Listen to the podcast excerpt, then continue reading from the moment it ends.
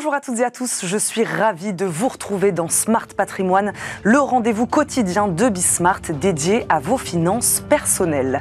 Au sommaire de cette édition, révolution technologique ou mode passagère, les NFT ont beaucoup fait parler d'eux ces dernières années. Ces jetons non fongibles ont conquis le marché de l'art d'abord et s'attaquent depuis à d'autres secteurs. Après la frénésie vient la crise sur le marché crypto en 2022. Les NFT sauront-ils vraiment séduire les investisseurs sur le long terme? Verra ça tout à l'heure. Et puis dans Jeu patrimoine, l'année 2022 a bouleversé la donne sur le marché des obligations. 2023 pourrait sonner le grand retour des fonds obligataires datés. Les gérants y croient, eux, la remontée des taux d'intérêt favorise la création de nombreux nouveaux produits. Nous ferons le point sur ce comeback avec nos deux experts, là aussi, tout à l'heure. Mais d'abord, focus NFT, donc dans Smart Patrimoine, c'est parti.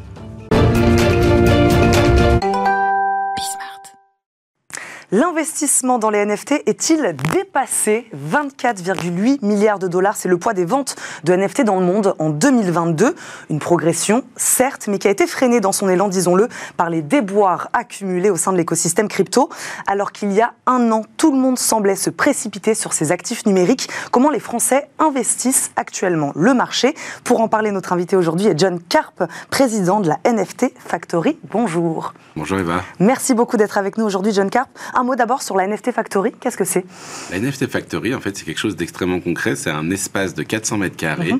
au cœur de Paris, donc en, face du centre euh, Georges Pompidou, qui est dédié, en fait, tout simplement à la découverte, à l'éducation et à l'animation autour des NFT. Il y a encore besoin de faire de la pédagogie sur ce sujet. Il y a énormément mhm. besoin de faire de la pédagogie sur ce sujet. On n'en est qu'au début, mhm. même s'il s'est passé beaucoup de choses depuis deux ans. Deux ans, c'est rien à l'échelle de bah, tout simplement d'une nouvelle classe d'actifs d'une part, et puis tout simplement d'une nouvelle technologie d'autre part. Donc en effet, on en est encore au début, mais euh, on voit, en tout cas même au quotidien de cette NFT Factory, c'est comme une grande galerie, si vous mm. voulez, de l'extérieur, sauf que vous avez des écrans partout et quand vous rentrez, bah, vous découvrez ce que sont les NFT et puis vous pouvez peut-être acheter votre premier NFT justement. Jeanne Carp, je le disais, le volume d'échanges s'est maintenu autour des NFT en 2022. En 2023, où en sommes-nous? Bah écoutez, en fait, euh, en 2023, les volumes euh, sont finalement euh, assez stables, on va dire. Les volumes sont assez stables. On n'est pas sur une grosse progression. On n'est pas sur une grosse progression, mais on est sur un marché qui continue d'exister. En fait, mm. si vous voulez, c'est vrai que quand on compare, en fait, il faut se mettre un peu en perspective. Mm.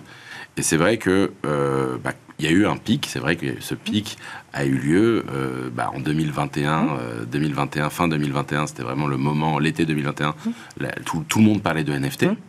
Et donc c'est vrai que bah, à ce moment-là, euh, il y avait un, c'était la découverte et donc une sorte de ruée vers l'or qui a eu lieu. Maintenant, on est dans une phase un peu plus de maturité. Et donc dans cette phase de maturité, en fait, ce qu'il faut faire, c'est comparer aussi les chiffres par rapport à il y a 2-3 ans. Par exemple, si vous comparez les chiffres de 2022 ou 2023 mm. mm. par rapport à 2020, euh, vous vous rendez compte que c'est quand même des volumes qui sont 100 euh, fois supérieurs. Mm. Donc ça veut dire que, en fait, le marché aujourd'hui est existant. Il est existant, il se stabilise. Voilà, donc on a un marché existant, on a un marché qui, qui est existant et qui en effet on a eu des abus liés à la découverte, on va dire, de ce marché. Mm. Et maintenant, c'est un marché qui grandit, qui devient mature et sur lequel, finalement, on commence à avoir bah, des personnes éduquées mm. qui investissent euh, sur ce marché. Est-ce qu'il a échappé euh, à la vague de panique, hein, je le disais, qui a eu lieu sur le marché crypto en 2022 Alors, il y a eu, euh, en fait, il y a eu un tri qui s'est fait. Il y a eu un tri qui s'est fait. Ça veut dire que mais c'est un peu comme tous les marchés, si vous voulez. Hein. Même, on va comparer ça, je sais pas, de l'immobilier mm. ou au marché de l'art. Quand les marchés sont en, en phase un peu euh, extrêmement spéculative, tout et n'importe quoi prend de la valeur, mm. quel que soit le sous-jacent. Et puis, bah, quand on est dans des phases où finalement il y a un peu moins d'afflux financier, eh bien, il y a un tri naturel qui s'effectue. Et donc, les biens qui étaient des biens euh, sûrs, des biens même très haut de gamme, on va dire, ils vont, ils vont euh, bah, se stabiliser, voire même se renforcer. Mm. Et puis les biens qui sont, euh, bah, qui étaient un peu fragiles, vont s'écrouler. Et en fait, dans la catégorie NFT, il y a plusieurs domaines. C'est vrai qu'il y a l'art, il y a le gaming, il y a les, les, les, les, personnages de collection, on va dire, c'est des, des profile pictures, il y a le métaverse. Et déjà, au sein de ces marchés-là, il y a des mouvements très différents qui ont eu lieu. On voit que l'art, finalement, c'est extrêmement, plutôt bien maintenu, finalement. Et même au sein de l'art, à la limite, les, pièces, on va dire, euh, forts de grands artistes euh, ou historiques se sont même renforcés. On a eu la plus grosse vente la semaine dernière euh, bah, de NFT d'art génératif qui a jamais eu lieu, qui a été faite chez Sotheby's. Ils ont vendu, c'est une vente qui était presque plus de 11 millions de dollars, dont une pièce qui s'est vendue pour plus de 5 millions de dollars donc euh, qui sont ces fameux euh, les ringers de Dimitri Tcherniak dans la, collection Art Blocks. Mmh. Bon, ça, c'est très spécifique. C'est très spécifique, mais quand vous vous intéressez à ce marché, c'est comme tout. En fait, quand mm. vous vous intéressez, vous savez que par exemple, le mouvement d'art génératif au sein des NFT art est extrêmement fort et que sur du très long terme, finalement, c'est des, des, biens qui s'apprécient, qui commencent à être rentrés dans des musées. Mm. Euh, voilà, on a vu le centre Georges Pompidou qui a commencé à, à, à, avoir sa propre collection de NFT, ou le LACMA à Los Angeles, ou d'autres musées qui commencent à, s'y intéresser. Donc, le mouvement artistique sur des pièces de très forte valeur et sur le côté art va continuer de devenir quelque chose d'assez rassurant et qui va même continuer à s'apprécier. A contrario, en effet, des choses qui avaient été montées rapidement, il y avait des, des, profils de canards euh, qui sont sur, euh, euh, qui n'avaient pas vraiment de, de, de, de réalité économique, mmh, mmh. qui vendaient des projets à moyen terme. Cela, en effet, bah, forcément, on ne savait pas trop ce qu'on achetait, c'était déjà un peu du casino, et donc pour certains, en effet, ils se sont effondrés. Donc voilà, on a une disparité à ce niveau-là. Mais si vous voulez, il y a beaucoup de signes qui sont quand même euh, encourageants. De maturité. Voilà. Donc comme je vous disais, ce type de vente qui sont, euh, bah, qui sont extrêmement fortes. Justement, on va peut-être parler à ceux qui n'ont pas forcément 3 millions d'euros à investir dans les non, mais, là, c'est un symbole, mais si vous d'ailleurs, sur, ces mêmes collections, typiquement, euh, qu'on appelle art blocks. Non, mais c'est intéressant de savoir qu'il que, y a des œuvres qui se vendent à ce prix-là. Il y a des œuvres qui se vendent à ce prix-là, et c'est des œuvres qui valaient, enfin, qui valaient mille fois moins cher mm. euh, il y a, euh, il y a, il y a 3-4 ans. Donc c'est ça, en fait, c'est la perspective. Ça veut dire que c'est un marché qui continue de se dynamiser. Et dans le monde de l'art génératif, euh, justement, enfin, vous savez, l'art génératif, ça veut dire c'est des collections de pièces qui sont créées par informatique. Mm. Et donc, chaque pièce est unique, mais elles sont toutes ressemblantes. Mm.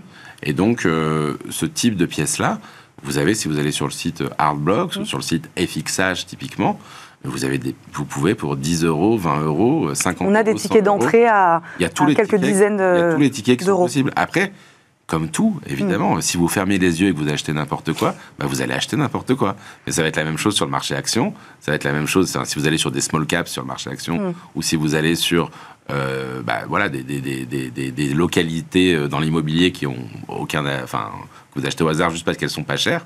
Forcément, si vous connaissez pas le marché, vous risquez vous avez 9 chances sur 10 de vous planter. John Card, qu'est-ce qui plaît aujourd'hui aux investisseurs dans ces euh, jetons non fongibles, dans ces, dans, ces NFT Vous parliez tout à l'heure de ruée vers l'or, de frénésie. Alors oui, euh, il y avait un peu cette excitation du début. Euh, aujourd'hui, voilà, très concrètement, qu'est-ce qui, qu'est-ce qui plaît dans les NFT Très concrètement, ce qui plaît, c'est que, en fait, c'est une sorte d'évidence pour ceux qui sont dedans que la, propriété de biens mmh. numériques. Euh, va s'imposer mmh. dans les 10, 20, 30, 50 prochaines années. Et ça, c'est inéluctable. Ça veut dire qu'on on, consommait des biens physiques, on achetait des sacs, euh, on achetait des voitures. On consomme aujourd'hui des biens numériques. On, vit dans le numérique aujourd'hui. Euh, le, monde de Fortnite, par mmh. exemple, c'est 5 milliards par an mmh. d'achats de skins, donc de vêtements. Donc c'est déjà un marché très fort existant.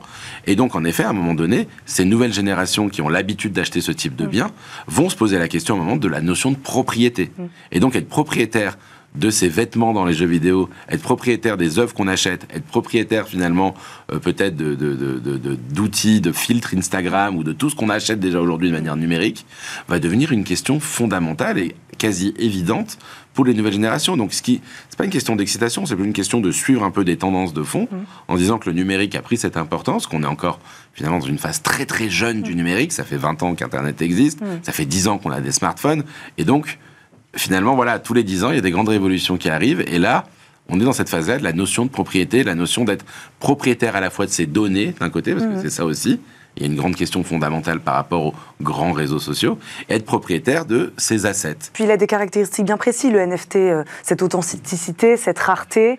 Voilà, ça, en fait, en effet, ça repose sur ces principes mm. logiques de la blockchain, hein, qui est 100% transparente, 100% authentique, infalsifiable et euh, traçable. Donc, si vous voulez, vous allez pouvoir suivre intégralement, et c'est ce qui fait que le registre est extrêmement fiable, c'est ce qui fait que malgré tous ces mouvements un peu complexes autour des cryptos. Le Bitcoin, par exemple, ou l'Ethereum, reste finalement assez fort. Euh, parce que bah, y a un nombre un, un, énorme de pays finalement où ça va être plus safe de détenir un bitcoin que de détenir la monnaie locale. Mm. Et cette tendance de fond, si, vous voulez, en plus dans un contexte économique un peu flou, eh bien, on est plutôt euh, rassuré finalement d'avoir, d'être vraiment propriétaire de sa monnaie, d'être vraiment propriétaire finalement de ses assets numériques. Vous disiez accessible à tous, euh, John Carp, à tous les portefeuilles. Euh, aujourd'hui, le NFT, il plaît à tout le monde, aux investisseurs plus confirmés, plus aguerris, et euh, à ceux peut-être un peu moins aussi bah, Il est, comme je dis, il, est intéressant sur le papier. Mm. Maintenant, c'est vrai qu'il faut être honnête, ça reste un, un marché d'initiés. Hmm. Ça reste un marché d'initiés, c'est pour ça qu'on a ouvert la NFT Factory. Donc il y a une vraie stratégie de diversification, bah, c'est pensé quoi En fait, si vous voulez, il faut. Bah, oui, il y a une certaine complexité, il y a une hmm. complexité technique hmm. aujourd'hui quand même. Ça veut dire que c'est vrai que vous. Enfin, sur la plupart des sites, si vous voulez acheter un NFT, il vous faut déjà installer un logiciel qu'on appelle un wallet. Euh, et donc ce logiciel, euh, bah, souvent même avoir une, un petit logiciel, une petite clé qu'on appelle un, un wallet euh, hardware pour pouvoir faire ses achats en crypto-monnaie. Et ça, déjà, c'est une petite complexité. C'est pas très complexe dans le fond, mais, mais c'est comme tout. Enfin, c'est comme euh, quand. Euh, euh, quand vos grands-parents se sont mis aux réseaux sociaux, au départ, ils pensaient que c'était impossible, et puis aujourd'hui, ils passent leur journée dessus. Donc, il y a un moment donné, il y a une barrière technique à franchir. C'est pour ça qu'on a cet espace aussi, parce qu'on pense que on va pouvoir, une fois qu'on passe quelques heures dessus, on arrive à franchir cette barrière. Mais c'est vrai qu'il y a ce frein aujourd'hui qui existe. Et puis, il y a un frein, comme sur tous les marchés, comme je disais, c'est vrai que si vous allez en tant que qu'amateur. Mmh. Ça veut dire qu'on peut acheter un NFT, par exemple de l'art, pour soutenir un artiste, mmh. c'est ce qui est beaucoup le cas aujourd'hui, par plaisir, par, pour le plaisir de mmh. collectionner, de posséder. Et donc, là, à la limite, vous vous trompez jamais si vous faites ça, parce que de toute façon, vous n'avez pas d'attente particulière. Si vous êtes dans une logique d'avoir un retour sur investissement, là, en effet, ça demande, c'est un peu plus, c'est comme tous les investissements financiers, euh, il faut être éduqué, il faut comprendre, et, euh, et vu que le marché est très jeune aujourd'hui, euh, ben, ça et, être et, sur le rendement, justement, Jeune Cap, on, est sûr, comme c'est un marché un peu nouveau, euh, vous disiez qu'il se, qui, qui, se stabilise bien, euh, on est sûr d'avoir un rendement dans les prochaines années lorsqu'on a car aujourd'hui un, un, NFT bah, Évidemment, ça dépend du NFT. Mm. En fait, c'est comme tout type de bien. C'est comme tu me disais, est-ce qu'on est sûr d'avoir un rendement en achetant une action? Mm. Oui, pour vous, pour vous, c'est pas plus ou moins risqué? Ah, Pour moi, c'est plus risqué, en effet, mm. avec un reward plus important. C'est sûr et certain. Ça veut dire que on va prendre une échelle. Euh, c'est vrai que si vous prenez aujourd'hui 1000 euh, NFT, mm. il y en a peut-être une dizaine qui sont des bons investissements. Donc il, faut, il faut connaître. Mais par contre, c'est pas si compliqué de les identifier, de les mm-hmm. comprendre. Et par contre, en effet, sur ces NFT-là, je pense qu'on est sur, on reste sur quelque chose, comme je vous disais, où le risque est plus important, le reward est plus important, mm. c'est sûr et certain. Et pour moi, c'est ce qu'on appelle un investissement générationnel. Générationnel, ça veut dire que, bah, justement, mm. comme les cryptos il y a 10 ans, euh, comme la bourse dans les années 80, comme l'immobilier dans les années 60 où vous pouviez avoir un, appart à Saint-Paul pour 100 francs du mètre, mm. euh, et les gens vous disaient mais vous êtes fou, ça vaut rien, c'est un taudis. Mm. Là oui, euh, c'est un peu pour les fous en se disant ça vaut rien mm. et on ne sait pas ce qu'on achète. Mais si vous savez ce que vous achetez et que vous le comprenez, c'est un investissement générationnel et donc c'est peut-être un des seuls investissements sur lequel vous avez peut-être des potentiels de fois 100 sur les 10 prochaines années. Je ne vends pas du rêve, hein, je ne suis pas là pour le faire. Euh, et, encore une fois, c'est extrêmement risqué, mm. je le rappelle. Et si vous ne savez pas ce que vous faites, c'est sûr que vous allez vous tromper. Mais si vous le savez, si vous comprenez, Là, en effet, il y a des opportunités. C'était bien de le préciser. Il nous reste une petite minute. Dernière question. Euh, c'est vrai qu'on ne voit pas un jour sans un article arnaque NFT. Pour ceux qui nous regardent, euh, voilà, je ne sais pas, est-ce que vous avez un conseil aujourd'hui pour s'en prémunir et faire attention à ça Non, mais je pense qu'il faut vraiment, en effet, bien se... Vous ne pouvez pas acheter un NFT du jour au lendemain, il mm. faut s'éduquer, il faut mm. comprendre, il faut lire, euh, enfin, il faut vous regarder ce qui se fait mm. sur Internet, venir à la NFT Factory. J'avais fait un livre qui s'appelle NFT Révolution, justement, qui expliquait comment se mettre là-dedans. C'est pas quelque chose que vous allez pouvoir faire du jour au lendemain, il faut s'éduquer un petit peu. Mais c'est un peu comme Internet. Euh, encore une fois, hein, euh, on reçoit, je pense, tous les jours des textos euh, de DHL, euh, de la Poste, euh, des formations ou des colis ou je sais pas, qui nous demandent de payer mm. pour une raison X. On est tous assez matures aujourd'hui pour sentir et comprendre que c'est une arnaque. Mais il y a quand même des gens qui tombent dedans aujourd'hui.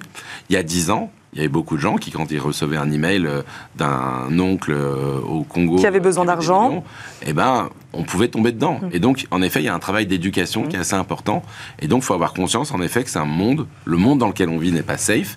Et a fortiori, si c'est des notions qu'on maîtrise moins, eh bien, il vaut mieux euh, bah, s'éduquer un peu pour pouvoir avoir les petites alertes quand des arnaques se présentent. Et c'est ce que vous faites à la NFT Factory, c'est ce que vous êtes venu faire aussi un peu sur notre plateau aujourd'hui. Merci beaucoup, John Carp, d'avoir été avec nous dans Smart Patrimoine, d'avoir parlé NFT avec nous aujourd'hui. Merci. Merci, Eva. Tout de suite, c'est Enjeu Patrimoine. Et c'est parti pour Enjeu patrimoine où nous répondons chaque jour à une grande question liée à la gestion de votre patrimoine. Aujourd'hui, est-ce le grand retour des fonds obligataires à échéance? Ces titres de dette émis par les États et les entreprises en 2022, le cours de ces obligations chute de plus de 18%. 2023 peut-elle être l'année du retournement? Réponse aujourd'hui avec Géraldine Métifeux, associée gérante en conseil et gestion de patrimoine chez Alter Egal. Elle nous accompagne aujourd'hui. Bonjour Géraldine. Bonjour Eva. Merci beaucoup d'être avec nous. Philippe Ventrimpon nous accompagne également, spécialiste des produits obligataires. Ça tombe bien, chez Odo BHF. Bonjour. Bonjour Eva. Merci beaucoup de nous accompagner, Philippe également. Euh, je le disais tout à l'heure en préambule de cette émission, avant 2022, les emprunteurs pouvaient se financer à très bas coût sur les marchés. Géraldine, dites-nous qu'est-ce qui s'est passé, qu'est-ce qui a changé en 2022 Bon, presque tout. Hmm euh, presque tout. C'est-à-dire qu'on était parti un peu la fleur au fusil, puis pas du tout. En fait, finalement, en 2022, on est revenu à une certaine norme, mais très brutalement. Quelle norme? Celle du loyer de l'argent, celle que l'argent a une valeur. Hmm Et donc, finalement, on a, on a, un peu pris fin, après 2008, euh, euh, de l'argent pas cher, du quoi qu'il en coûte, hmm lié à la crise du Covid. Et ça a été assez brutal, c'est-à-dire qu'on a une remontée des taux qui n'était pas forcément très anticipée par les investisseurs, par les observateurs, ni par les acteurs. Et, et, donc, on a eu ce retournement de tendance, ce qui fait que bah, euh, d'un seul coup d'un seul, euh, l'argent a valu plus cher au quotidien qu'on euh, on vous l'offrait précédemment. Et donc les cours des obligations déjà émises ont baissé, ce qui fait qu'en fait, il y a très peu de liquidités sur le marché obligataire, sauf pour les émissions nouvelles. Donc voilà ce qui a changé. Une chute de 18%, je le disais, c'est inédit. Hein. C'est, bah, du coup, on était assez alignés sur les marchés actions, donc pour une fois, on avait tort partout, c'était cool. on était ravis, c'était notre meilleure année. un, mot aussi sur cette année 2022 un peu particulière, comme vient de le dire Géraldine. Oui, bah écoutez, en fait, ce qui s'est passé, ce qui était aussi intéressant, c'est que moins 18%, c'est pour la dette d'État, celle qui, soi-disant, est dite sans risque. Et en fait, euh, bah, les obligations d'entreprise, euh, crédit, mm. euh, investment grade, mm. et encore mieux d'ailleurs, c'est pas forcément quelque chose qu'on pouvait avoir en tête naturellement, mais ce sont les obligations à haut rendement, euh, obligations à yield, mm. qui ont le moins baissé, hein, parce que le marché a baissé d'environ 11% l'année dernière. Euh, et donc ça, c'était lié justement, l'une des raisons, c'est parce qu'en fait, ces obligations ont des coupons plus élevés. Et euh, déjà, ça a permis d'amortir une partie. Hein, ça reste en territoire négatif. Mais l'année 2022 était importante parce que les politiques monétaires se sont rattachées à essayer de résoudre ce problème de l'inflation. Mmh. L'inflation, on avait tout le monde oublié qu'il y avait de l'inflation. Mmh. Hein, on, était, on a même eu un risque de déflation à, un certain moment. Mais il a fallu, et c'est une priorité absolue, les banquiers centraux, que ce soit aux États-Unis ou en Europe, donnent le message très clair et répètent régulièrement aux investisseurs que leur priorité, c'est de combattre cette inflation. Et c'est très important pour justement avoir une stabilité sociale et permettre aux à nos concitoyens de conserver leur pouvoir d'achat. Alors pourquoi on parle là 2023, année du, du retournement? Depuis quand, Géraldine, euh, les gérants de fonds ont-ils commencé à revenir là sur cette classe, euh, sur cette oh, classe d'actifs? euh, Pour le coup, sur les fonds datés, si c'est votre question d'après, et du coup j'anticipe, parce que je sais qu'on n'a pas beaucoup de temps. la, réalité, c'est vrai. C'est tellement vite. La, réalité, c'est que mi-2022, quand tout se casse un peu la figure, le retour des fonds à échéance, c'est-à-dire au fond des obligations qui arriveraient à échéance, mettons 2026, 2027, avec une promesse de rendement, en tout cas un rendement embarqué, etc., euh, refait son apparition pour deux raisons. La première, c'est que ce qui existait euh, au préalable de cette crise obligataire mm. permettait d'offrir des rendements apparents euh, meilleurs, puisque vous rentiez, vous, alliez rentrer en fait sur un produit qui était à 80% de son père, c'est-à-dire qu'il valait 100 les 80, je mm. caricature, mais admettons, avec un rendement du coup qui vous offrait 6%. Donc c'était un peu génial pour lutter contre l'inflation, c'était un peu la, la martingale. Moi je crois jamais au martingale, ça n'existe pas. et puis l'autre point, c'est que le retour d'un loyer de l'argent et, euh, de cette inflation euh, et d'un coût, ça donne euh, la possibilité effectivement à, des entreprises de se financer à des prix un peu plus élevés s'ils si, émettent leur dette aujourd'hui, et donc à des investisseurs d'être intéressés euh, par cette dette, alors que préalablement, on avait des sociétés, euh, par exemple, euh, cotées, qui avaient une croissance considérable de leur valorisation action, plus un dividende. Donc, quel est l'intérêt d'aller prendre 3% moins les frais mm. sur un truc qui, de toute façon, allait faire défaut à un moment ou à un autre? Donc, c'est le retour du marché obligataire, mm. mais, contrairement, sans doute, à ce que dirait Philippe, je ne crois pas forcément en force, parce qu'il ne faut pas considérer que la, promesse de rendement sera la promesse d'abord de délivrance, on verra les taux de défaut potentiellement, et puis on verra les frais, et puis on verra tout ça. Vous parliez d'un rendement à 6% Oui, enfin, je dis ça un peu au hasard. Ouais. Néanmoins, on l'a déjà vu. Mm. Mais c'est vrai que euh, fin 2000, euh, enfin, au retour de mes, vacances d'été de 2022, ça passionnera tout le monde.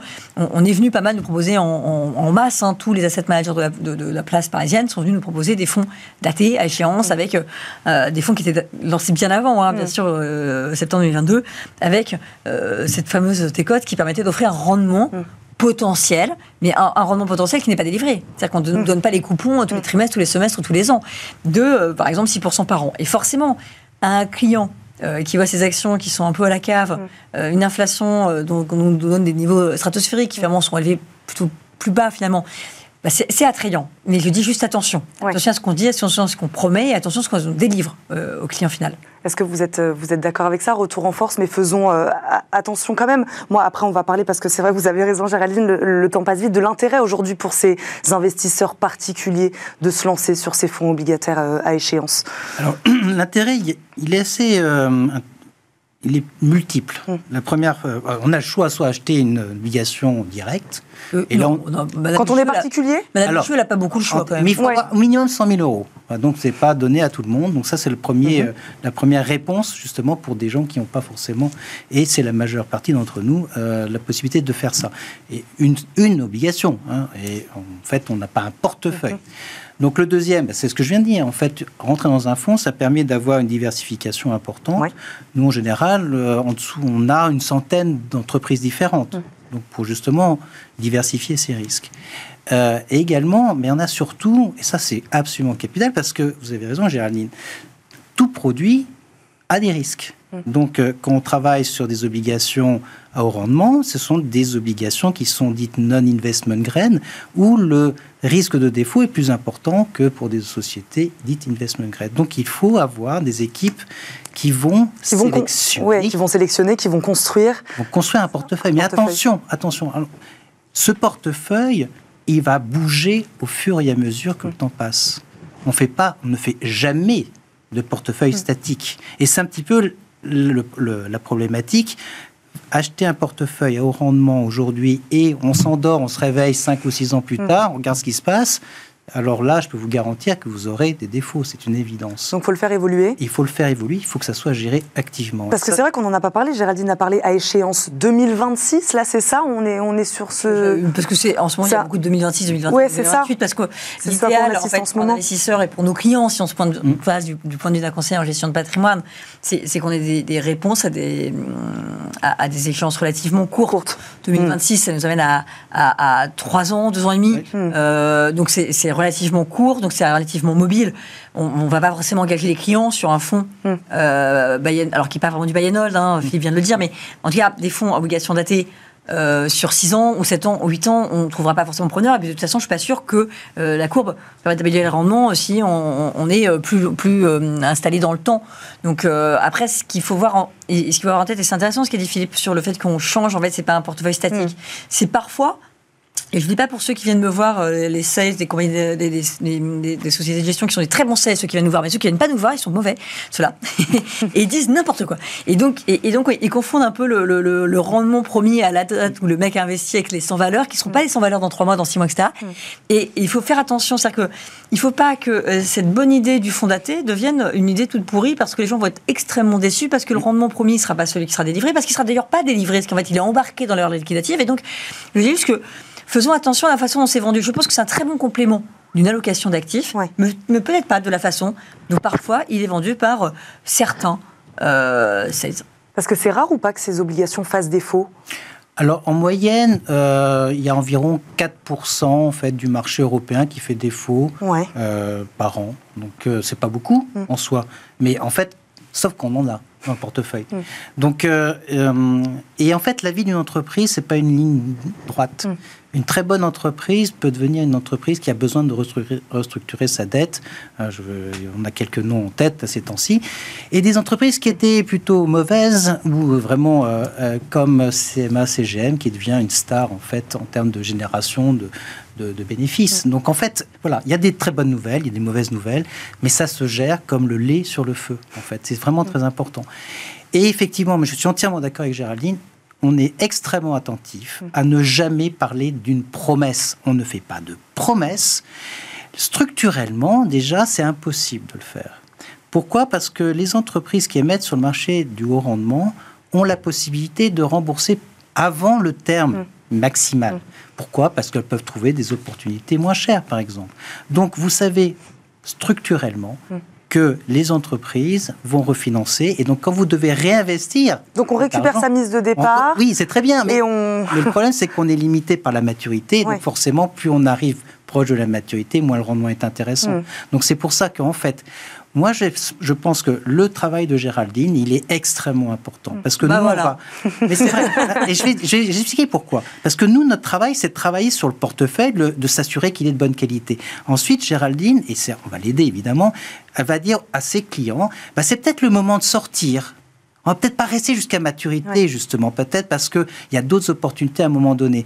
Et ça, c'est travailler, les clients travaillent avec vous, et vous êtes un, un maillon absolument central dans, justement, dans l'accompagnement des clients à travers ces produits qui, qui ne sont pas simples. Il n'y a jamais rien de simple. En fait. Bah, je voudrais faire euh, réagir euh, Géraldine là-dessus. Ça peut être intéressant de sortir du fonds avant son échéance. Voilà comment, comment ça marche. Bah, D'ailleurs, il n'y a pas de pénalité de sortie sur le fonds. Ça ne pose pas de difficulté. En, général, bah, Philippe me le confirme, en général, il n'y en a pas. Donc effectivement, si vous, avez, euh, vous êtes rentré qu'une VL à 90 et, que vous êtes à 110 et que la promesse de rendement qui ne doit pas exister est à 6% par an, l'intérêt d'aller beaucoup plus haut, il n'y en a pas.